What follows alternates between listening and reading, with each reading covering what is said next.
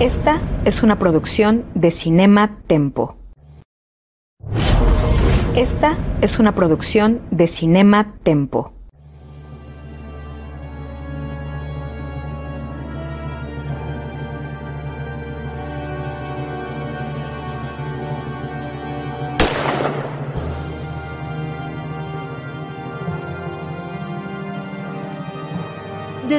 1962, solo un nombre ha definido la acción, la adrenalina y el espionaje en el cine.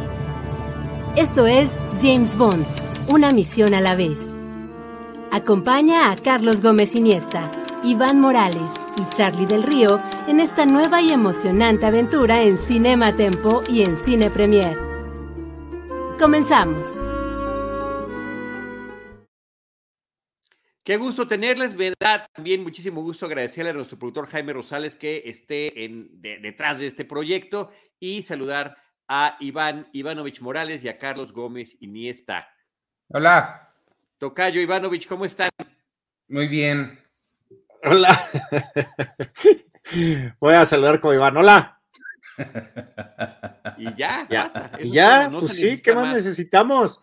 No se necesita más porque solo se vive dos veces. You Only Live Twice es el tema de este episodio que nos toca el día de hoy. Es la película número 5 eh, de la franquicia cinematográfica oficial, la quinta protagonizada por Sean Connery. Se suponía además que esta sería su película final. Ya estaba harto, completamente harto de la fama y de no poder hacer otras cosas. Eh, sus talentos histriónicos del 2021 hacia atrás, pues los podemos reconocer inmediatamente y justamente eh, desde entonces él los quería explotar en alguna otra cosa que no fuera James Bond, que fue lo que pues lo llevó a, este nivel eh, tan, tan grande de que todo el mundo lo conociera y de que fuera todo un evento cada vez que salía una nueva película. Pero sí, efectivamente, por esa razón es que eh, deja la franquicia después de esta película tenemos eh, la única película que protagonizó eh, George Lazenby y después de unas negociaciones regresaría para sí para la última, que no iba a ser la última, bueno, sí de las oficiales, pero esa historia llegaremos cuando nos toque. Por lo pronto, eh, You Only Live Twice es una película que está ubicada la mayor parte de la historia en Japón y que eh, resultó también la más costosa de las películas hasta, el hasta, hasta ese momento, de la, quinta fue la más costosa, y no necesariamente la que más dinero recopiló en taquilla. Fue la número dos de ese 1967. Eh, la número uno fue 12 del Patíbulo. Órale. sí, que también es un clasicazo también, ¿no?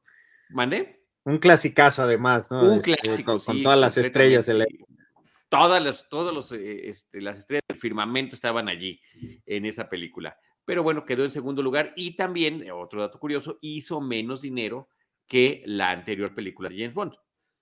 Entonces, eh, pero esto no significa que no haya sido un éxito y que no haya sido todo un fenómeno el hecho de que se estuviera filmando en Japón. Esa fue también parte de la molestia de Sean Connery, que lo perseguían por todos lados, no lo dejaban ir ni al baño, eh, a donde se presentaba y a donde pasaba, le tomaban una fotografía, inclusive le pusieron eh, gente de seguridad para que lo cuidara y evitar estas cosas, pero lo sobornaban y los mismos de seguridad terminaban tomándole fotos. Entonces, sí, fue una especie de callejón sin salida. Y bueno, el, el, el colmo llegó en algún momento cuando se presentó para una entrevista pues como Sean Connery, ¿no? Iba, iba con una playera aguada, de shorts, en chanclas y sin tupé. Y que le dice el, reportero, bueno, y así es como se viste James Bond. No, así es como se viste Sean Connery, cómodo. Entonces creo que de alguna manera lo podemos un poquito entender. Y, y, también, y antes de cederles la palabra, digo nada más de qué se trata. Hay una serie de eh, misiones espaciales cuyas naves desaparecen tanto estadounidenses como soviéticas. Eh, ambas potencias se tratan de culpar la una a la otra y resulta que detrás de estas desapariciones está otro poder más eh, que está siendo utilizado eh, por parte de Spectre para desatar, intentar desatar, pues lo que se temió durante toda la Guerra Fría, que era un, un conflicto bélico nuclear. Y justamente es lo que está tratando de evitar James Bond junto con su aliado del Servicio de Inteligencia de Japón. Y además es la primera vez que se ve el rostro de Ernst Stavro Blofeld, personificado por Donald Pleasence. Ahorita que, cuando estabas empezando dijiste que fue la película más costosa, pensé que ibas a decir la película más controversial, porque sí tiene unas cosas estas wow, que sí, dije, ay, ay, ay. Creo que es controversial ahorita, Ivanovich. O sea, esta película es del 67, ya pasaron más de 50 años desde que se estrenó, y sí, de las, de todas las que hemos visto, porque ya nos echamos todas las de Daniel Craig y ahorita estamos eh, pues a, un par de películas de concluir con las de Sean Connery. Creo que esta es la que más incómodo me ha puesto en ese sentido. Sí, pues, de conciencia de, de, una misoginia y de un machismo exacerbado desde que empieza la película. Te dan ganas de decirles, ya no digan nada, por favor. que si las mujeres asiáticas saben igual que las demás, em, este asunto del, del baño que le toca ¿no? Que tres mujeres tienen que bañarlos a cada uno de ellos porque así es como debe de ser, etcétera. tal cual dice que las mujeres son menos que los hombres. Sí, bueno, y además sucede. Aquí me parece que hay un personaje interesantísimo que es Aki, que justamente pertenece al servicio de inteligencia de Japón, que le salva la vida. perdí la cuenta de cuántas veces Aki le salva la vida a James Bond pero no vaya a ser que, este, que se distraigan tantito porque se le echen y bueno, pues no pasó nada, ¿no? O sea, no vi que hiciera muchos intentos Bond por tratar de, salvarla en esos últimos instantes de vida cuando termina ella envenenada accidentalmente en lugar de él. Y ni unos tristes eh pantalones le pueden prestar a la otra. y sí. Volcán en bikini, sí, dice. Sí, no manches. Bueno, y el, y, el, y el otro que también es súper controvertido hoy en día eh, la caracterización del propio James Bond como japonés para infiltrarse, lo cual me parece que es absolutamente innecesario porque todo, todo ese, todo, ese plan de eh, disfrazarlo y caracterizarlo como japonés, que se case con una mujer de la isla para que su llegada sea inadvertida, pero que en cualquier momento le pueda llamar a los otros 100 que están dispuestos para ayudarle, pues como que, como que no terminan de salirme las cuentas de, qué tan eh, eh, eficientes e incógnitos eran estos operativos. Sí, totalmente. Sí, creo que cometen todos los excesos. No sé tú cómo viste esa parte, Tocayo. Eh, bueno, sí, lo del el machismo es este o sea, si de por sí la cultura japonesa es, es, es, es machista, aún a, nuestros días, ¿no? Este, pero aquí desde la mirada occidental, este, hijo, creo que es mucho más incómoda y mucho más irrespetuosa, pero sí, o sea, quiero pensar que es eh, eh, porque lo vemos así ahora, ¿no? Eh, sí. híjole, que, que haya no sé, creo que este, e, este tipo de, cultura pues eh, se utilizaba mucho eh, eh, y, era en general las personas orientales o, japonesas pues eran constantemente pues mm, siendo el objeto de, burlas en, en, Hollywood, ¿no? Este, eh, entonces creo que, híjole, esta, esta parte para mí, desde obviamente cómo tratan a las mujeres hasta la caracterización de Sean Connery, em, híjole, también eso se me hace muy, híjole, muy penoso, ¿no? Eh, eh, los matrimonios arreglados, ¿no? También, donde además este, pues, le están preguntando si es fea, si es bonita, si y todo eso, híjole, es, es sumamente, otra vez, al paso del tiempo, pues muy, muy grave, ¿no? Este, muy, muy difícil de, ver y, de simpatizar con eso ahora. Sí, tiene, súper incómodo, súper incómodo.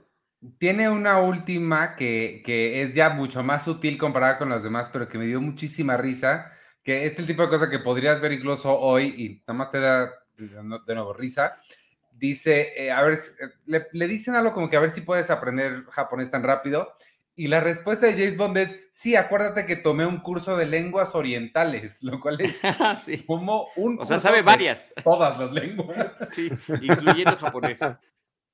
Por supuesto, por supuesto. Y mira, ahí está la fotografía que nos está poniendo para quienes nos ven en YouTube o en, o en Facebook Live, la caracterización de Connery o de Bond como japonés, que además, pues es, tampoco es tan acertada. No. ¿De qué año eh, es este Breakfast at Tiffany's? ¿No es de mm. también de por aquí? Ahí está. No, es un poco anterior, ¿no? Justo es lo que está, estaba pensando en, Mickey Rooney ahí y creo que sí es. Guau, claro. Está. 1961, nos dice James. Ah, oye, me leyó la mente Jaime, no manches. Está adelantado, él, creo que nos pone con un delay para poder poner las, imágenes a tiempo. Pero bueno, sí, tiene todo eso, la película lo tiene desde el principio, es, es interesante eh, el inicio, que es, eh, en vez de ser un prólogo, parece que son dos. Hay dos situaciones que están pasando, una donde ni siquiera participa Bond, que es justamente la primera nave estadounidense que es capturada por eh, la nave espacial que después sabremos es de Spectre, trabajando para otra potencia mundial asiática cuyo nombre no se menciona, pero pues parece que queda por demás evidente que la única potencia que querría que la Unión Soviética y los Estados Unidos se enfrentaran, pues sería China, ¿no? Queda como en el subtexto esta posibilidad. También me...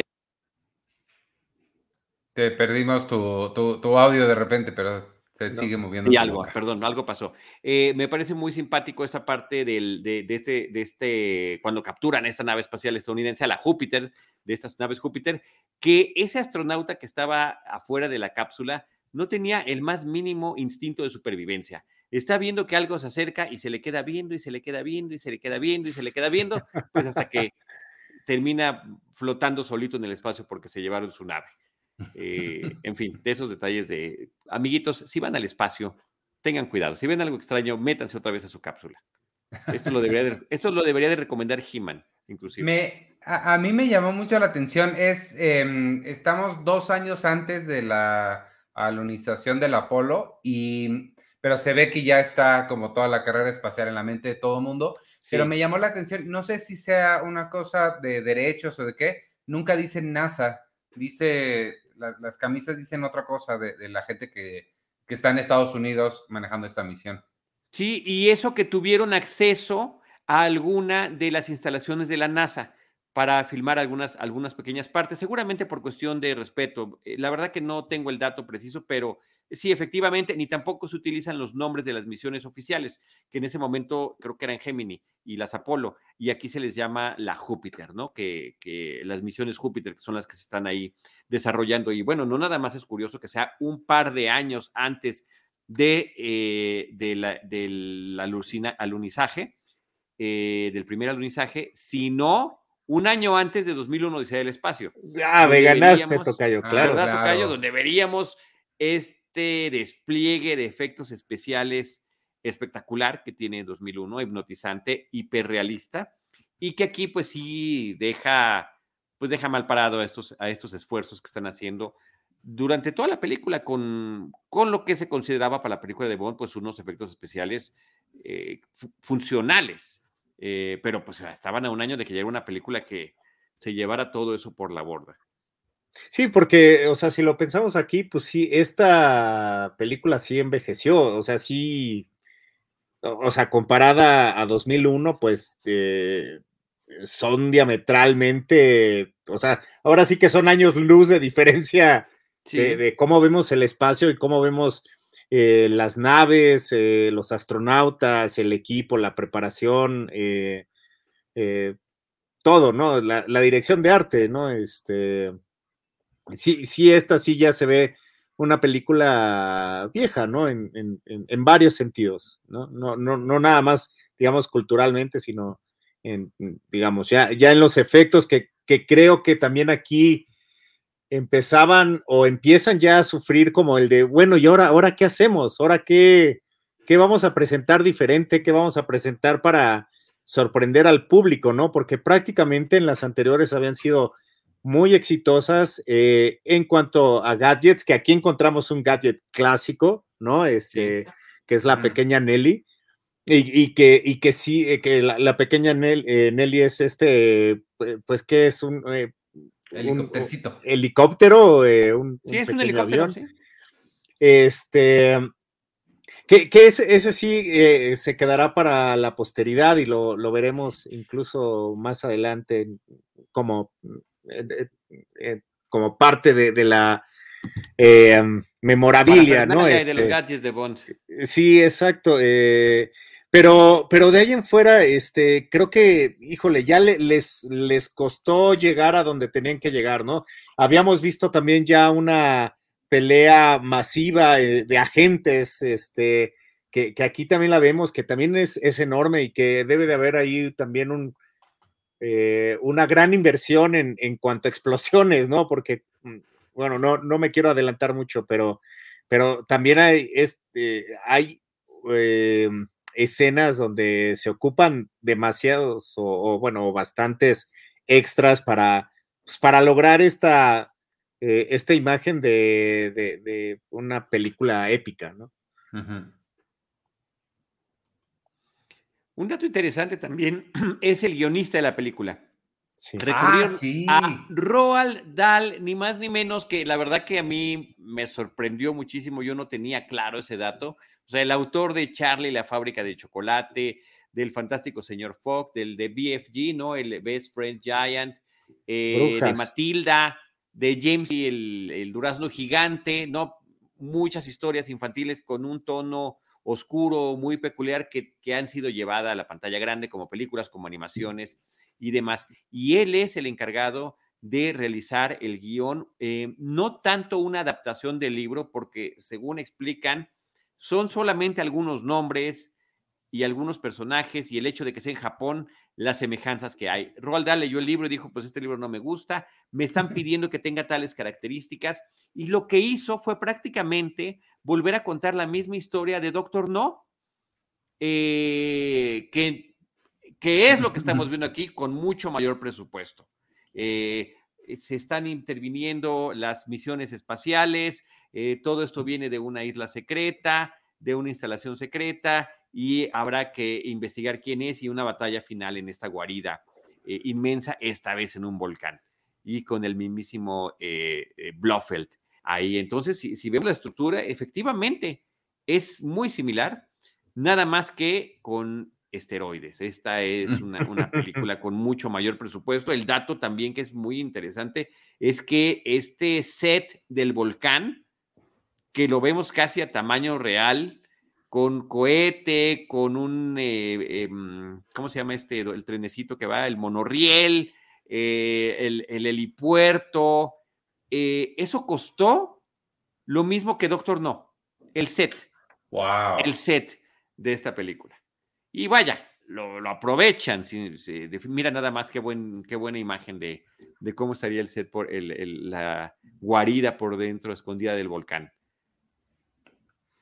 sí, bueno, y nomás agregar a lo de Roald Dahl, que, fue compañero en, la milicia de este, Ian Fleming, ¿no? Este, sí, en labores de inteligencia. Sí, sí, entonces de alguna manera es, es emocionante saber que, pues, que se conocieron, ¿no? Y que, que, que, los dos este, se convirtieron en, leyendas, este, tanto en la literatura fantástica este, como en, en el cine, ¿no? aunque pues sabemos que ya para estas alturas, pues eh, Ian, Fleming ya no estaba con nosotros, ¿no? Sí. Yo vi su nombre también, me, sorprendí mucho. Muchísimo, muchísimo que estuviera allí. Pues bueno, ya les estaba diciendo lo que pasaba en, el, en este prólogo con eh, esta captura de la nave espacial, más la otra eh, aventura de James Bond ya propiamente, que es el momento en el que está con una mujer y es cuando dice esta frase súper inapropiada de que si saben o no saben distinto o, mejor o peor o igual, o sea, horrible, porque además ella le contesta y creo que no ayuda la respuesta tampoco de lo que, del diálogo que tienen entre ambos y es donde aparentemente matan a Bond. Y que eso era también otro ardid que tampoco me parece tan eficiente para lo que estaban pretendiendo, que James Bond siguiera trabajando mientras todo el mundo incluyendo las, los enemigos eh, del, mundo libre, este, creyeran, se, se la tragaran completita de que estaba muerto. Y no solo eso, después tiene que haber el funeral en el mar, eh, que avienten su cuerpo, que lo rescaten. Me dio la impresión de que dijeron, oye, nos han salido también las, las tomas submarinas que vamos a hacer otra. A mí, a mí me encantó que eh, M y Money Penny tienen una réplica de su oficina en un submarino. En un submarino. Sí, eso está increíble. Está increíble porque es la misma distribución. Sí, es igualito. Está, en la recepción donde está Money Penny y después está la oficina grande del jefe de M, interpretado por Bernard Lee. Sí, eso está, eso está genial y que es la primera vez eh, de algunas que llegarían a suceder en las películas subsecuentes, donde no se ven las instalaciones del MI6, donde no se ven las, Ah. las oficinas, donde, desde donde despacha James Bond y, su jefe y su gente, y que, este, eh, y que además tampoco en ningún momento están en la Gran Bretaña en esta película, que también es, es muy extraño y peculiar. Y este es otro dato, esta foto que nos está poniendo eh, eh, Jaime Rosales, nuestro productor, que es James Bond con el uniforme naval, donde se queda claro, efectivamente, hemos escuchado que le llaman comandante, Commander Bond, que tiene su nivel en la eh, industria, en, en, la esfera naval, en la, en la Royal Navy del Imperio Británico. Eh, esta es una de tres veces que James Bond se le ve con este tipo de uniforme. El otro sería Roger Moore en otra de las películas y en otra Pierce Brosnan. Wow. Eh, no, no, nunca estamos en Gran Bretaña, pero pues sí está en Hong Kong, que en ese momento todavía era parte del. del claro. Pero no en, no en la isla, pues, no en No, su pero- isla. Dale, dale chance. Oye, a- este, lo que sí, em, lo que sí no me gustó nada fueron los créditos iniciales, ¿eh? La, la canción me gusta, está bien, es Nancy Sinatra, eso, eso Sí. siempre te da puntos extra, pero no me gustaron.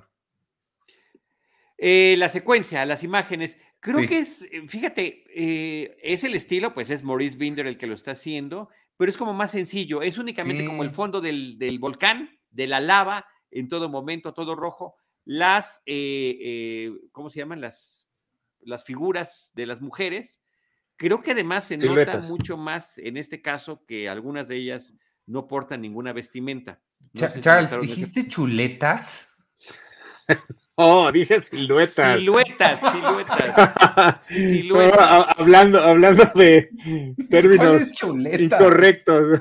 No, hombre, imagínate nada más, No. nos cancelan ahorita el tocayo. Sí, no, no, no. Siluetas, siluetas, voy a Sí, acercarme al siluetas. micrófono. Siluetas, dijimos siluetas. Siluetas, siluetas. No. No, pero yo, yo creo que usaron tanto el volcán, pues porque digo, habían, hab- habían pagado más de un millón de dólares nada más en eso, entonces dijeron, saquémoslo en donde se pueda, ¿no? Este, Sí, caray. tiene que estar en, Sí, en sí. todas partes, ¿no? Y, y sí, pues lo, lo de Nancy Sinatra, eh, la primera eh, americana que, que canta una canción eh, de James Bond, porque además su papi pues no quiso eh, eh, ser el intérprete de, la, de, de esta canción, entonces lo pasó a su hija, o sea, ya sabe, ¿no? Hija, ¿A hazme el paro, te paso Eso esta está chambita, bueno, pero, ¿no? está bueno, pero ¿a poco no se hubiera, es genial que hubiera sido Frank Sinatra el que toca, el que cantara el tema? No, Sí, bueno, sí, por claro. supuesto, imagínate. O sea, ya automáticamente se, conver- se convertiría en, en una de las tops, ¿no? Y si de por sí, ¿no? Es, es una de las más reconocidas, este, pero Está bueno, tener esa leyenda, pues no manches. Sí. Tocayo, ¿sí este- viste el dato de, de- de la grabación de la canción? No, no, no, Con échatelo. Nancy, bueno, que Nancy Sinatra estaba muy nerviosa en el, eh, con el tema del- de, la, de la rola y tuvieron 25 tomas para, para hacer la canción. Y la versión final es una combinación de las 25 tomas. Wow. Guau. Sí, sí, estuvo, estuvo complicado el proceso. Eh, de ella, pues, esta es una de sus canciones más recordadas por ser la del tema de esta película y la otra que es la, creo que su gran tema musical por el que se le recuerda es eh, la de These Boots Are Made for Walking, que a mí me súper, súper, súper, súper encanta esa canción. Sí. Pero sí, que es que se, que se puso muy nerviosa con este tema. Eh, eh, el, el compositor trató de meterle, que sí se notan estos como tonitos eh, japoneses para que la canción pues estuviera entre lo pop y lo japonés, ¿no? Que era el tema de la película. Y como estábamos viendo las imágenes de, el, eh, de la secuencia inicial, que no nos gustó, a mí tampoco me encantó.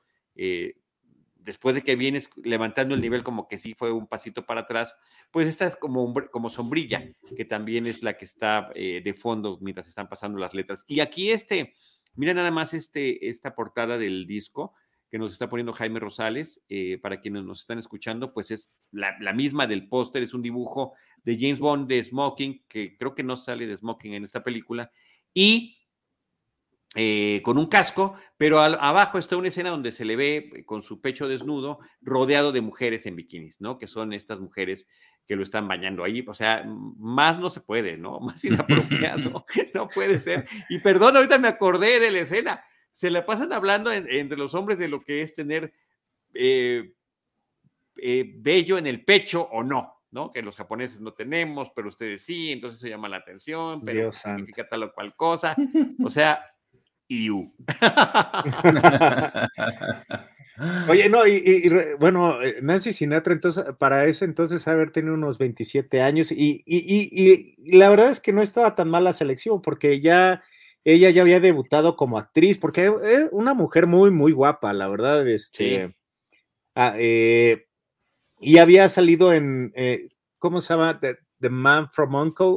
¿Cómo se llama esta, El agente de Cipoll. En México se llamaba el agente de Cipoll. Exactamente. Entonces ella ya había participado, digamos, como en estas, eh, en esta serie. O sea, de alguna manera ya sí se le había eh, identificado con el mundo del espionaje. Entonces, pues bueno, creo que el, intento fue bueno, este, la relación era buena sí hubiéramos preferido quizá tener a, Mr. Blue Eyes, pero, pero bueno, pues Nancy sí, también creo que, logró su lugar, ¿no? Este, y es uno de los temas importantes, ¿no? Ya en, la historia.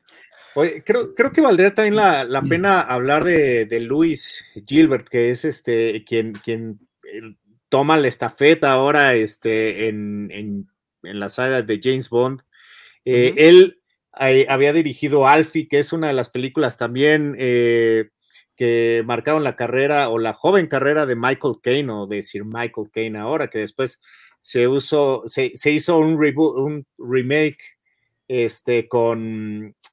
Ah, eh, con Jude muchas gracias. Este, y, eh, bueno, por esa película y quizá por, por el, coolness de este personaje, Alfie, este, lo, invitan, eh, él eh, había ya rechazado algunas propuestas, pero esta eh, le, llamó la atención, acaba de ser nominado al Oscar precisamente a Mejor Película por Alfie, y, entra y, se queda, de hecho se queda para dos películas más, y creo que, que su estilo, a diferencia de lo que habíamos visto, es aquí hagamos explotar todo y, aquí creo que le da más prioridad así al uso de, de, tratar de sorprender con cualquier cosa. Puede ser con eh, unas, eh, con peleas, con armas, con eh, muchas explosiones y también explotan mucho lo que le comentábamos, ¿no? Este, los gadgets y en, en esta ocasión también está la aparición del, del cigarro explosivo que además se convertiría en un chiste recurrente, pues en muchas historias y películas más.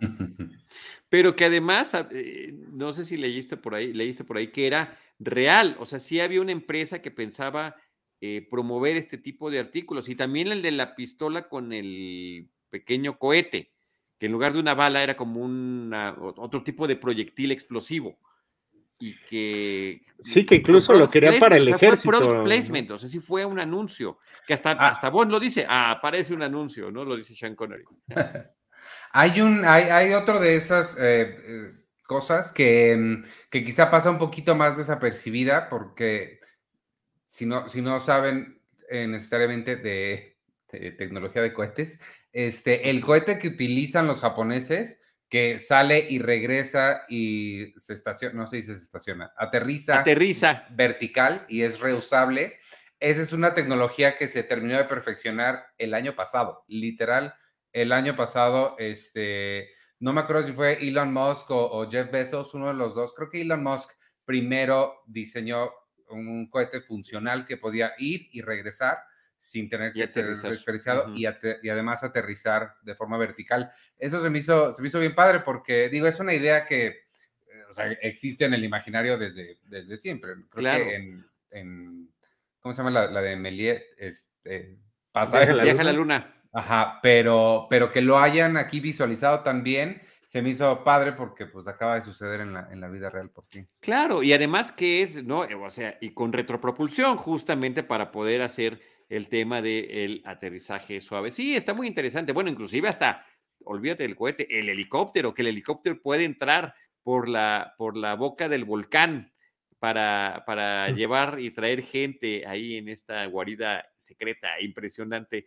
que se volvió, por supuesto, y, ya ves que cada episodio no, no puedo evitar comentarlo, las referencias con Austin Powers y Doctor Evil. De aquí salió como que la mayoría de las cosas. La guarida es esta, los uniformes son esos uniformes. Blofeld, de todos los Blofelds que ha habido, los que se les ve la cara, los que no se les ve la cara, este es en el que está basado el Doctor Evil, el Blofeld de Donald Pleasance y el, el gatito y el uniforme y todo, hasta la presentación, porque es que la presentación, en lugar de que parezca yo no sé, seguramente sí habrá funcionado como eh, sorpresiva y tenebrosa, eh, extraña en su momento, pero ahora sí fue de caricatura, como de que, mira quién soy. Y hasta quitó al muchacho, ¿lo viste? Al sí, sí, sí, se asoma así, que es pues, también como termina parodiándolo eh, Mike Myers para estas películas de Austin Powers y de Doctor Evil, lo cual me parece sensacional.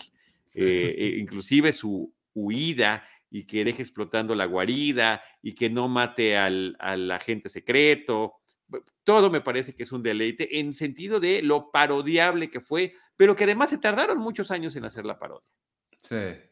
Pues es que, es que tenía que pasar mucho tiempo para que fuera un chiste, ¿no? Tocado, porque también ya parece entonces ya James Bond también ya empezaba a hacer cosas que decías, ay, ya, güey, no, ya nadie te cree, ¿no? Este, y justo, pues ya en ese entonces ya creo que la gente había crecido o los chavos ya eran los que estaban haciendo ahora el cine y, y pues sí, tenían que esperar este tiempo para que, para justamente para poderlo parodiarlo y que se entendiera como, como, ¿por qué vimos eso, no? Y por qué lo, lo, ¿Cómo lo permitimos? Exacto, ¿cómo lo permitimos? ¿Cómo lo permitimos? Exactamente. Oye, estaba pensando ahorita que dijiste los chavos están haciendo cine. Este, creo que es si hacen lo que mucha gente está diciendo que van a hacer con la nueva, que es hacer un James Bond joven, es posible que tengamos al primer James Bond nacido después del inicio de la franquicia. Mm, no, bueno, eh, acuérdate que está la, serie de James Bond Jr., güey. No, no, me acordaba de eso, tienes razón. bueno, bueno, no, era, una caricatura mala, ¿no? Como, como los cazafantasmas, este, no, no, no The Real Ghostbusters, los otros, que era muy mala caricatura también, pero eran estas, estas ganas de hacer este dinero por. Ay, mira, Dios santo. Y que, híjole, no, no, no, no me gustaría ver a un James Bond Jr. en el ah, cine. pero no es cierto, no es cierto. Daniel Craig nació en el 68, entonces ya. Sí, ya, ya, ya, sí, sí, sí. Oye, este, con tenis, James Bond Jr. con tenis. Pero a ver, por ejemplo, todavía, toda, toda esta parte sobre mm, el, el, ya no sé, e, el, ya tener como dominado, este, cómo conquistar a las mujeres y todo eso, o sea, lo, perderíamos aquí. Y no sé, no, no sé si quisiera verlo, ¿no? o sea, como que ya eh, hay, muchas, o sea, como toda, toda esta, no sé, eh, tan experimentado en el mundo, de repente perderlo, ay, no sé, no sé.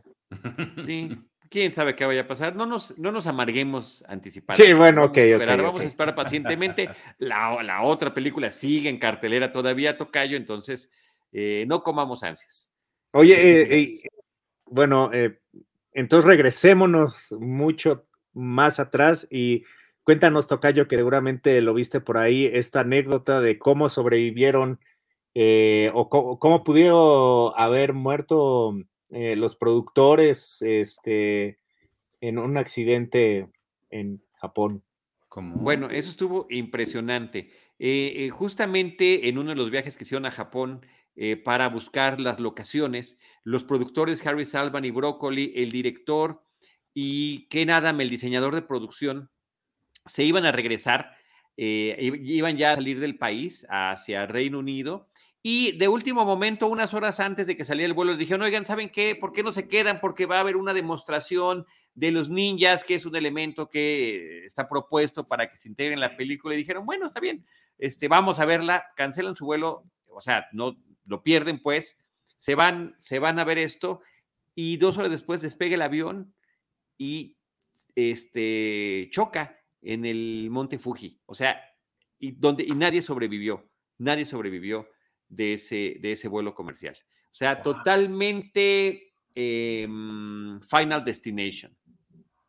Sí. ahí, sí, creo que la historia de la franquicia hubiera dado, hubiera sido otra. Bueno, quién sabe qué hubiera pasado. ¿Quién? Exacto, porque además no se hubiera hecho esta película. Claro. se, mueren los, se muere el director, los productores, o sea, ¿qué, ¿qué, hubiera pasado? Hubiera sido un cisma. ¿Qué hacemos? El, el, actor, el actor ya no quería eh, seguir haciendo el rol, ¿no? Todo puesto para que, mm, a ver quién lo retoma y a ver quién lo hace. Sí, porque, eh, porque además, o sea, se dice que eh, hay, dentro de esta película hay muchas pistas con las que se quiso jugar con el público de lo que podría haber pasado, ¿no? Con, con, con James Bond, ¿no? O sea, o que se muere, o que se va a vivir a Japón y se pierde ahí en, la, en el anonimato, o que se casa, o sea, como que había muchas cosas eh, que para destantear al, público, ya sabiendo que, pues, que era la última película, ¿no? Este, entonces, todos esos elementos, eh, ya la relación tan ríspida con ellos, y nadie que, pues, eh, ya, ya tampoco el autor, no sé, creo que ahí sí, a lo mejor ahí sí se hubiera acabado la franquicia, ¿no? O, hubiera pasado mucho tiempo en, en Para volver, a retomarla, en volver a retomarla y relanzarla en este caso. Sí, me parece que hubiera estado, hubiera estado tremendo. Y efectivamente, todos estos, estas eh, formas de despistar al público con lo que podía pasar en la película, ingeniosamente todas pasan. James Bond se muere, James Bond se casa, hay un funeral, se vuelve japonés, ¿no? O sea, y sí, lo prometieron y ahí estuvo.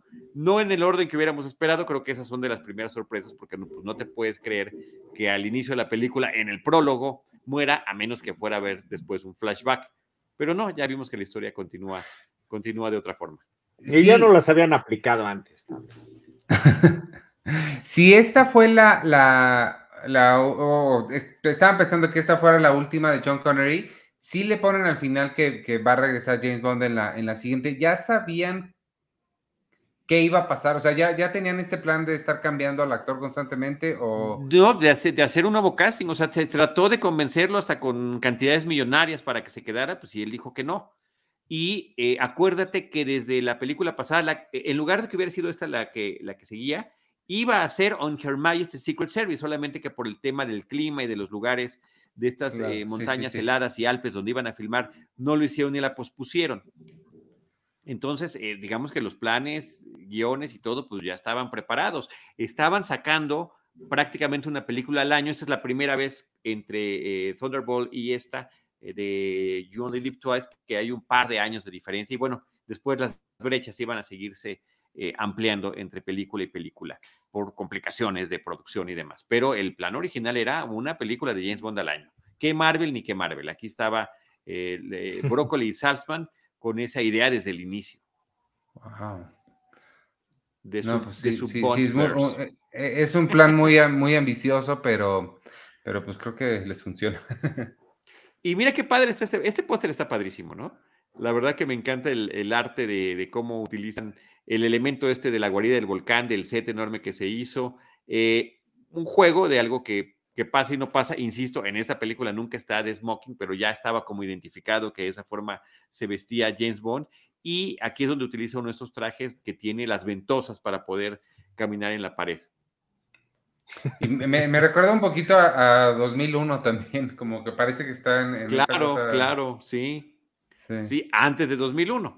lo cual también está, lo cual está también interesante. Una cosa que me llama a mí mucho la atención, sobre todo ahorita que estoy, eh, por otra parte, también aquí en Cinematempo, revisando desde la temporada 1 de The Crown y cómo la, la corona británica siempre ha sido, más allá de que, ay, sí, es nuestra realeza, no, es un arma, es, un, es un, eh, una forma en la que el gobierno de la Gran Bretaña utiliza este símbolo para fines políticos constantemente. Y de alguna forma también estas películas de James Bond. Recordemos que el, el, papel preponderante de la Gran Bretaña ante el mundo se acaba después de la Segunda Guerra Mundial y emerge una nueva potencia que es Estados Unidos. Y la Gran Bretaña pues trata de aferrarse como puede porque perdió territorios, perdió terrenos, cada vez había más eh, eh, países independientes de donde habían ellos puesto colonias. Em, y parte de esto sucede en la película porque tratan de poner en un mismo nivel a los estadounidenses, a los soviéticos y a los británicos. El pleito claramente estaba entre los estadounidenses y los soviéticos, pero se pone a sí misma la Gran Bretaña y a través de este guion y de esta película como en el centro de, bueno, ustedes pueden estarse peleando, pero nosotros somos los que sabemos la verdad, eh, estamos, somos los que mejor investigamos qué es lo que está sucediendo y somos los que vamos a salvar al mundo. Y es también de estas primeras ocasiones en las películas de Bond donde hay esas especies de cumbres secretas entre los servicios de inteligencia que tienen que dialogar, que tienen que negociar, que tienen que eh, platicar entre ellos para saber quién está atacando a quién o, como veremos en otras películas y como pudo haber pasado aquí, pero que no sucedió, que unieran esfuerzos para eh, combatir un mal eh, en común. Sí, yo no pensé eso, pero sí eso es muy cierto que, o sea, sí, y, y, el mensaje es claro, ustedes no saben de lo que están hablando, síganse peleando, nosotros vamos a ir a resolver esto. Así es. Y también en, los datos curiosos que quedan de esta película es que en la premier estuvo la reina Isabel II para ver, para ver esta película, ¿no? Entonces está ahí, de alguna manera, este respaldo que se dan entre ellos y bueno, recordemos también, ya, ya lo platicamos en su momento, de la vez en que la reina Isabel II participa en la inauguración de los Juegos Olímpicos ah, allá en, Inglaterra. Entonces, bueno, pues sí, son, son símbolos que me parece que son muy, muy importantes. Mira esta foto que sacó Jaime Rosales de Sean Connery con la reina Isabel II. Parece Charles Bronson. Oiga, pero ahorita que decían eso, me puse a pensar que e, esto está pasando eh, 22 años después de, que cae la bomba atómica, eh, justamente sí. Eh, eh, enviada por Estados Unidos a Japón, este, donde Rusia era aliado de Estados Unidos, obviamente está en Inglaterra, entonces, no sé, como que de repente se me hace que, es un poquito también curarse un poco en salud o es un poquito también, no sé, a lo mejor ya es buscarle mucho, ¿no? Pero debe de haber alguna, alguna lectura eh, en, cuanto a, eso, ¿no? Este, a, lo mejor algo de culpa, a lo mejor algo de, de, miren, no, pues también los japoneses este, son chidos, ¿no? Este, aunque nos burlamos mucho de ellos, pero, eh, pero también son parte de, nosotros, este, tratemos de entenderles, ¿no? Este, entonces, me, me llama también la atención durante este juego de la Guerra Fría que pues prácticamente fue provocado por eh, pues, pues, una segunda guerra donde los japoneses pues no les fue nada bien y representaban en ese momento el, lado opuesto de, estas tres potencias, ¿no? Sí, un, poco como de relaciones públicas, quieres decir tú, ¿no? De, eh, pues sí. aquí está, estamos todos ahora en esta nueva realidad, estamos todos en este nuevo orden mundial y vamos a seguir adelante e inclusive podemos ser aliados, que es lo que se está presentando. Y, que vemos, pues, este, también, eh, pues, que, eh, los villanos o Spectre llega a sus tentáculos hasta Japón, este, a, los que además han levantado a este Japón, ¿no? Porque es un, es un, hombre que, eh, industrial, ¿no? Este, que, el que está como... Aliado. ¿Mandé? Aliado.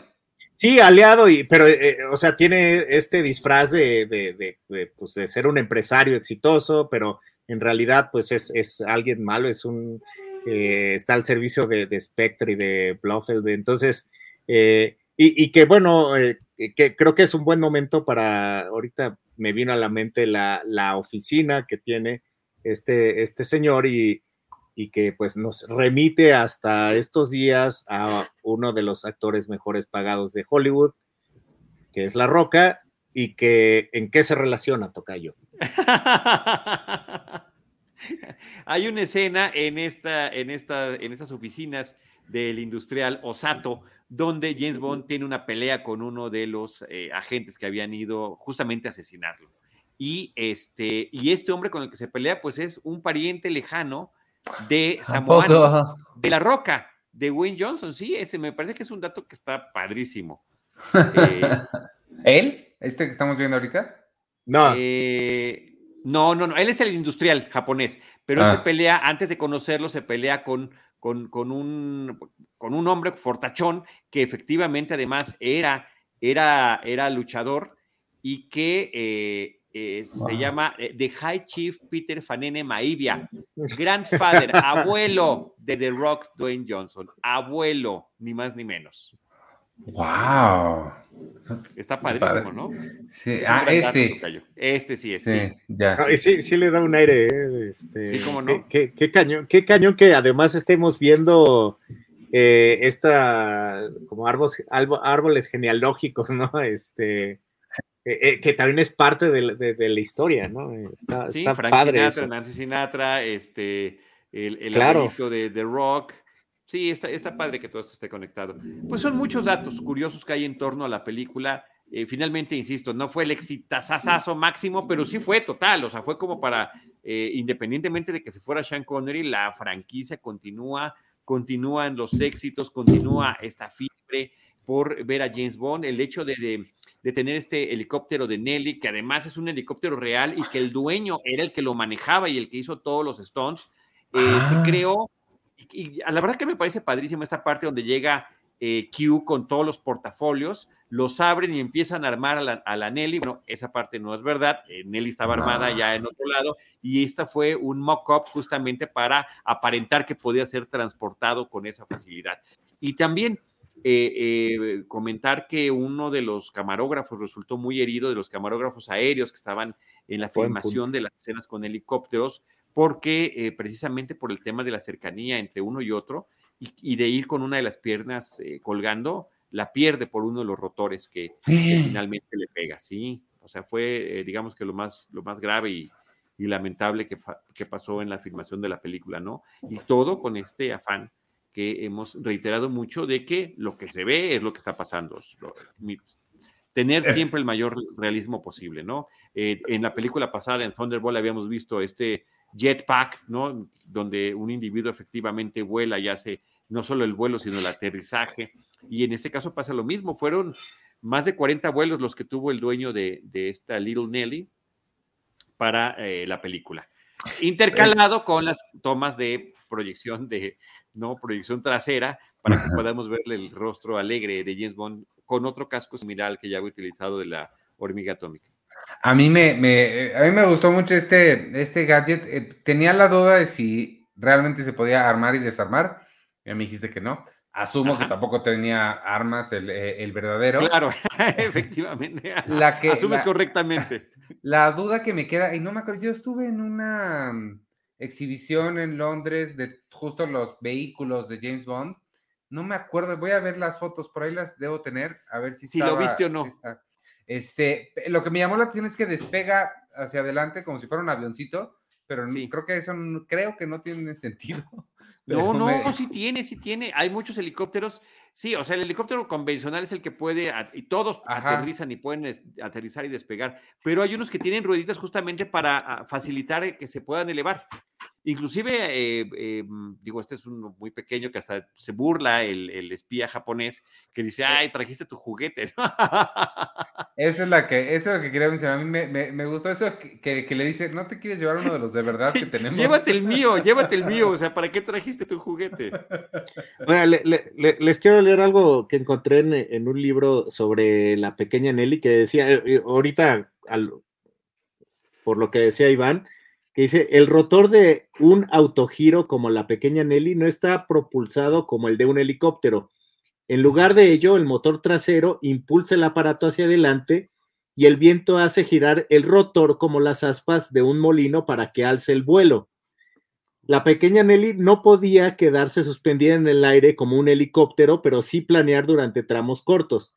Para despegar solo se, solo se necesitaba un tramo de 22 metros.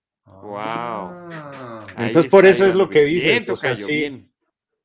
entonces es más como un planeador. Exacto, por eso no sabía si decirle helicóptero, porque pues no, no es el rotor, según esto, ¿no? Lo, lo, lo que lo hace. el autogiro es el nombre apropiado, ¿no? Del, del, de este vehículo aéreo. Sí.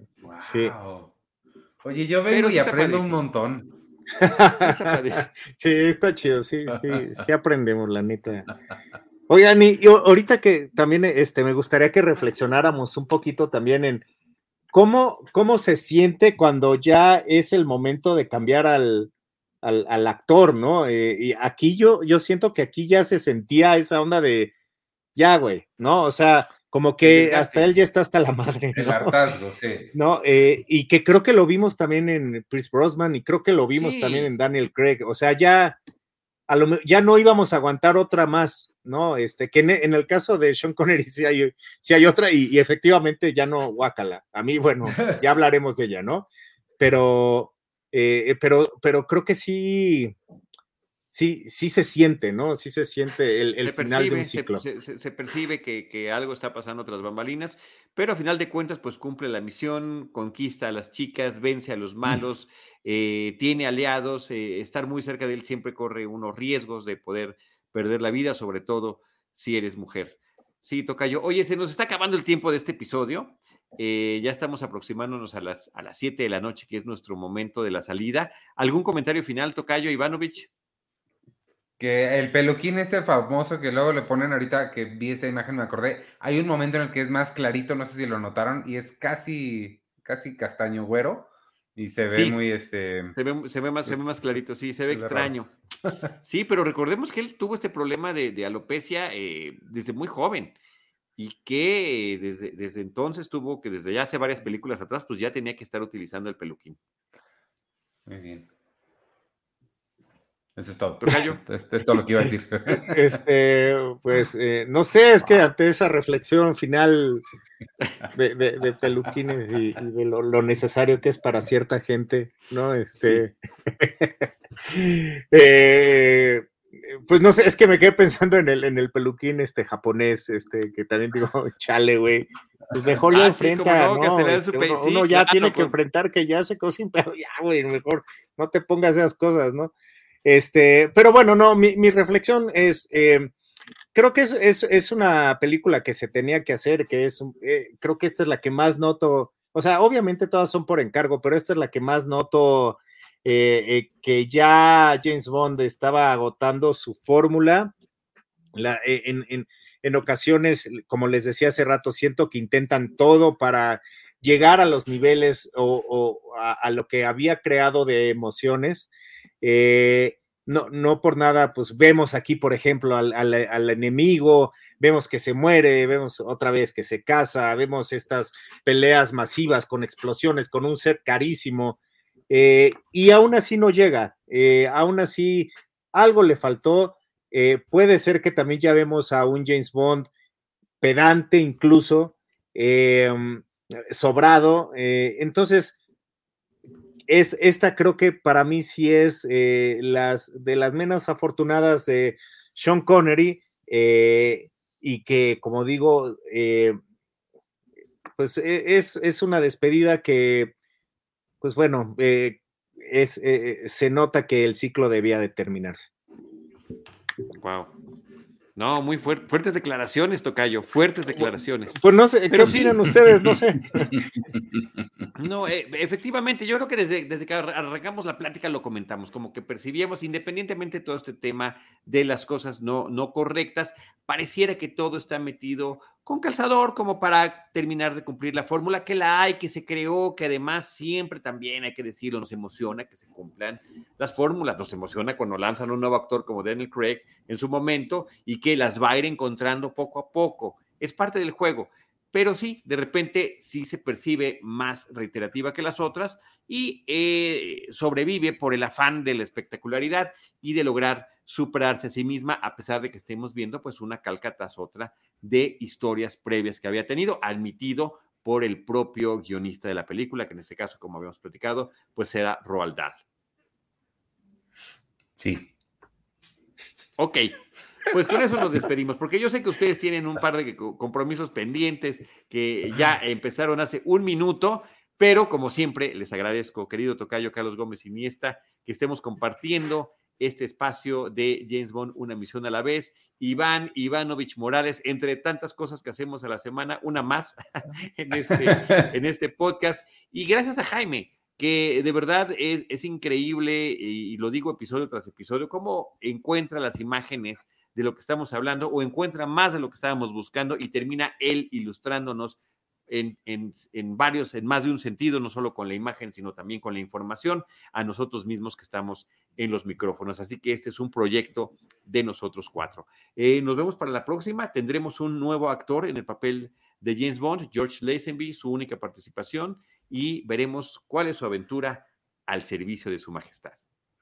Eso mero. James Bond regresará. Bye.